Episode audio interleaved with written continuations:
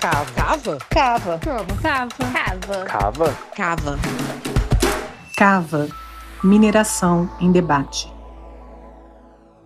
Esses resultados mostram a, o processo de vulnerabilização das comunidades e o crime que não só é, é um crime continuado após a, a ruptura da barragem, como também é um crime que se expande. Olá, pessoal. Sejam bem-vindas e bem-vindos a mais um programa do CAVA, Mineração em Debate. O CAVA é um programa produzido pelo Comitê Nacional em Defesa dos Territórios Frente à Mineração, pela Rede de Pesquisa Rio Doce, pelo Grupo Terra, da UFJF, para promover um debate crítico sobre o modelo mineral brasileiro e compartilhar as experiências das comunidades atingidas pela mineração no país. Meu nome é Raquel Gifone, sou professora da UF, membro da Rede de Pesquisa Rio Doce, pesquisadora do Poemas. Hoje eu tenho o prazer de estar com a professora Tatiana Ribeiro.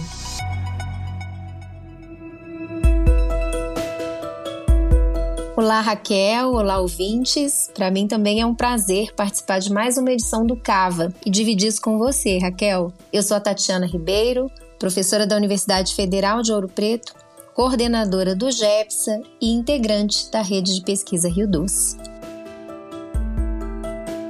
No último episódio do Cava, conversamos um pouco sobre as chuvas que atingiram a região central de Minas Gerais e como a combinação desses eventos extremos com o território já impactado e vulnerabilizado pelas atividades de extração mineral criou uma série de desastres.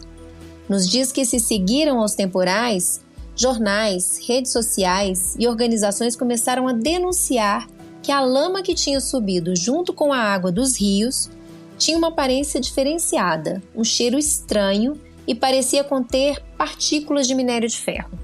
Foi isso mesmo, Tati. Também chamou a atenção a densidade da lama. Moradores diziam que ela parecia mais pesada do que uma lama normal. E ao invés dessa lama ser levada com a chuva, como acontecia em enchentes anteriores, ela se solidificava nas calçadas, ruas e quintais. Nas palavras de algumas pessoas da região, ela parecia que cimentava. E como era de se esperar, o governo estadual optou por não fazer nada. Assumiu que a culpa havia sido da chuva e esperou que as prefeituras limpassem a sujeira para que a vida voltasse ao normal, até o próximo verão. A boa notícia é que as pessoas e movimentos sociais da região, em parceria com instituições públicas de ensino e pesquisa, não se resignaram diante dessa explicação. Eles se mobilizaram para investigar o que estava acontecendo. Foi assim que surgiu a rede de monitoramento geoparticipativo. Essa rede é composta por movimentos sociais, grupos de pesquisa e laboratórios da Universidade Federal de Minas Gerais, Universidade Federal de Ouro Preto e Universidade Federal do Maranhão, além de voluntários e representantes de comunidades que foram invadidas por muita água e muita lama em janeiro passado. Frente à passividade do governo estadual, esse grupo assumiu a responsabilidade para si de coletar amostras de água, solo e lama e realizar análises químicas para entender o risco que esse material poderia causar para o meio ambiente e para a saúde da população, bem como tentar verificar se essa contaminação estaria relacionada à atividade mineral.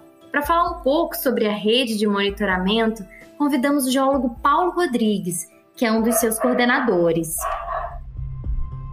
Um aspecto bastante diferencial desse, dessa rede de monitoramento, né, que nós estamos chamando de força-tarefa, já que foi realmente né, uma, um apelo à sociedade e que foi muito bem respondida pelas pessoas e né, nos locais impactados, já que a academia, né, seja ela universidade ou então centro de pesquisa onde eu trabalho, nós não temos pernas para fazer uma amostragem simultânea num território tão grande. Então, era fundamental que nós tivéssemos realmente uma rede que pudesse, a qualquer momento, não somente nesse evento da, da, das enchentes de janeiro de 2022, mas em qualquer momento, né? em cenários de enchente, outras enchentes, ou em cenário de não enchente. Né? E a gente poderia ter, simultaneamente, a radiografia, das, por exemplo, das águas dos rios, por exemplo, Paropeba, Piracicaba, Rio das Velhas, e ou então também os seus afluentes. Então, a cobertura geográfica né, é, dessa rede é fundamental para que a gente tenha cada vez mais uma representatividade dos resultados.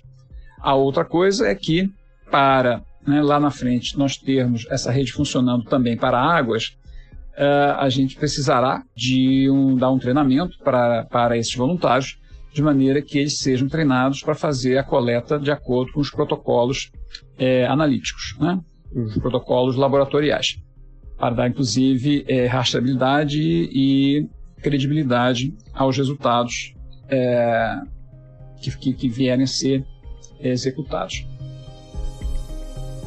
De acordo com as informações da rede de monitoramento geoparticipativo, ao longo da segunda quinzena de janeiro, água, lama e solo foram coletados em mais de 60 pontos nas bacias do Rio das Velhas, Piracicaba e Paraopeba. No final de fevereiro saíram as primeiras análises de qualidade da água e os resultados foram bem preocupantes, como nos conta o professor Ulisses Nascimento, do Departamento de Tecnologia Química da Universidade Federal do Maranhão. Especialmente na área metropolitana de Belo Horizonte, onde foram coletadas as amostras, foram detectadas altíssimas concentrações de arsênio, ferro, manganês e chumbo. Esses metais em geral, eles são, muito, são associados a efeitos mutagênicos, né, acumulativos, né? E podemos destacar aqui o risco, né, da, da concentração alta de arsênio, que está associado inclusive a neuropatias. E o chumbo também, associado a problemas que podem gerar cefaleias, fora sua alta capacidade de acumulação no organismo. E sem contar que em meio a essas amostras, algumas dessas amostras foram feitas na aldeia de Nauan Chohan, né? que aí são povos que têm toda uma estrutura diferenciada de organização e de como lidar com essa água, porque esse bem pra, para eles são utilizados, são responsáveis por sua reprodução cultural, social, religiosa e ancestral. Então, para esses povos, essas contaminações são ainda mais danosas, porque vão além das questões de saúde, mas vai ferir todo o conjunto de elementos que compõem esses cidadãos e cidadãs.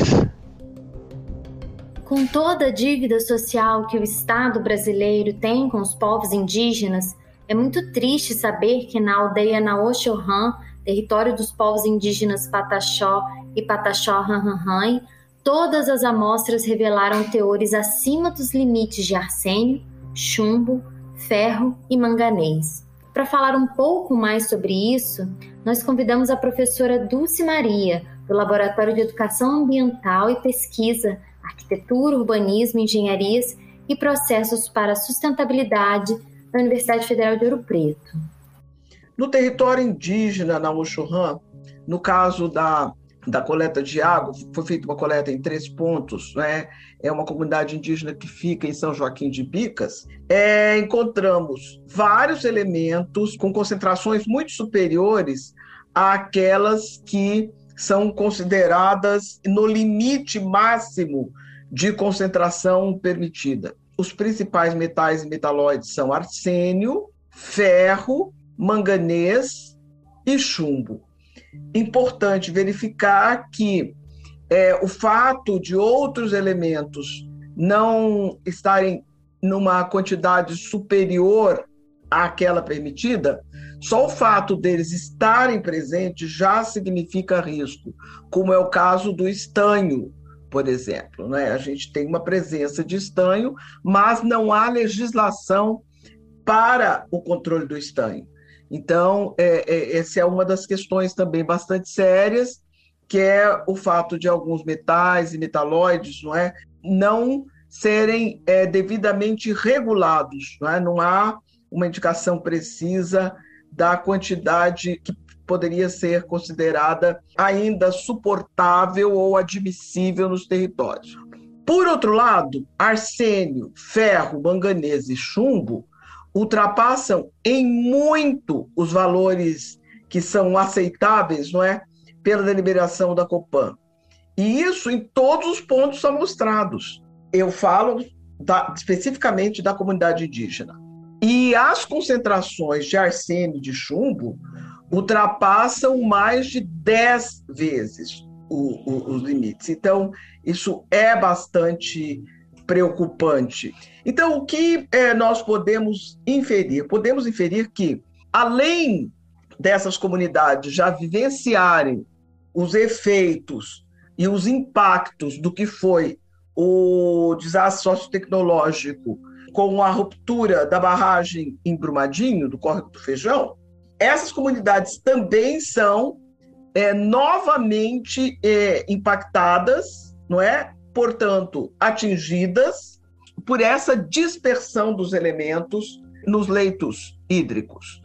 A presença desses metais e metalóides circulando indica risco à saúde humana, à saúde ambiental e ainda é preciso entender que esses limites apresentados, eles não são limites que simplesmente podem ser considerados o, o limite da presença desses elementos. Como eu disse, esses elementos se interagem no meio aquático e acabam por fazer outros processos, outras composições, organizam-se em coloides, alguns deles potencializam muito a presença uns dos outros, como é o caso, por exemplo, da relação entre o ferro e o arsênio, e o que se pode afirmar é as populações das regiões estão em risco.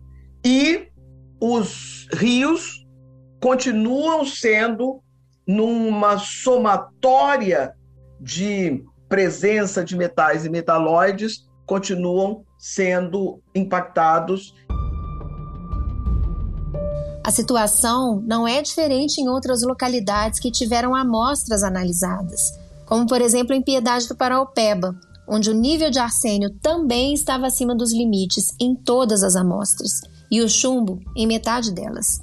Em Nova Lima, a água coletada na barragem da Valorec, que transbordou em janeiro, tinha elevados níveis de arsênio, manganês e chumbo.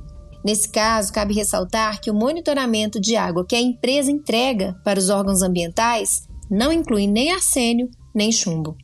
Em Macacos, distrito de Nova Lima, três quartos das amostras coletadas tinham níveis elevados de arsênio, manganês e ferro. A amostra de rio acima extrapolou o limite de arsênio, chumbo, manganês e ferro. Água coletada em Honório Bicalho estava fora do padrão para arsênio, ferro e manganês. E a amostra retirada do Rio das Velhas, em Raposos, também continha níveis elevados de arsênio, ferro e manganês. Esses metais, nas concentrações encontradas, podem ocasionar diversos problemas para a saúde humana e diversos impactos negativos sobre a flora e fauna. Os resultados das amostras de água foram os primeiros a sair, a presença desses metais na água pode, em teoria, ser natural, porém a atividade de mineradoras pode aumentar significativamente a sua concentração. Aspecto que é bastante preocupante, uma vez que todas as bacias hidrográficas analisadas recebem água de drenagem de grandes mineradoras. Nesse momento, ainda não é possível associar a presença dos metais com a atuação da mineração. Para verificar isso, a rede de monitoramento depende das análises mineralógicas de sedimentos e lama que ainda estão sendo processadas. Segundo os participantes da rede, essa iniciativa de ciência cidadã veio para ficar e vai continuar produzindo conhecimento e disponibilizando dados de importância fundamental para a saúde coletiva. Dados esses que as corporações e alguns órgãos do Estado insistem em omitir. Nós queremos agradecer aos pesquisadores da rede pelo envio dos áudios e ao professor Bruno Milanês, que participou da produção desse podcast.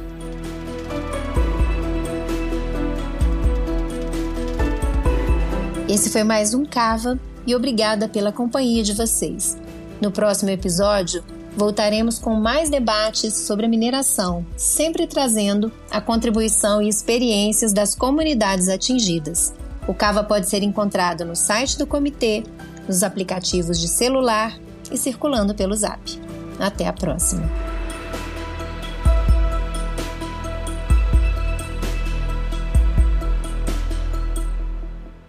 A nossa ideia é alertar, né? para aqueles eventuais infratores que o território agora terá, né, está tendo e ainda continuará tendo um monitoramento bastante acirrado. Né? Então, nós, ambientalistas, não queremos apenas correr atrás do prejuízo, nem indiciar, né, nem acusar ninguém. Nós queremos que os crimes ambientais não aconteçam. E a partir do momento né, que esses eventuais infratores tomarem consciência ou ciência de que agora o território está sendo monitorado, então é, eles terão sempre muito cuidado né, em transgredir a lei.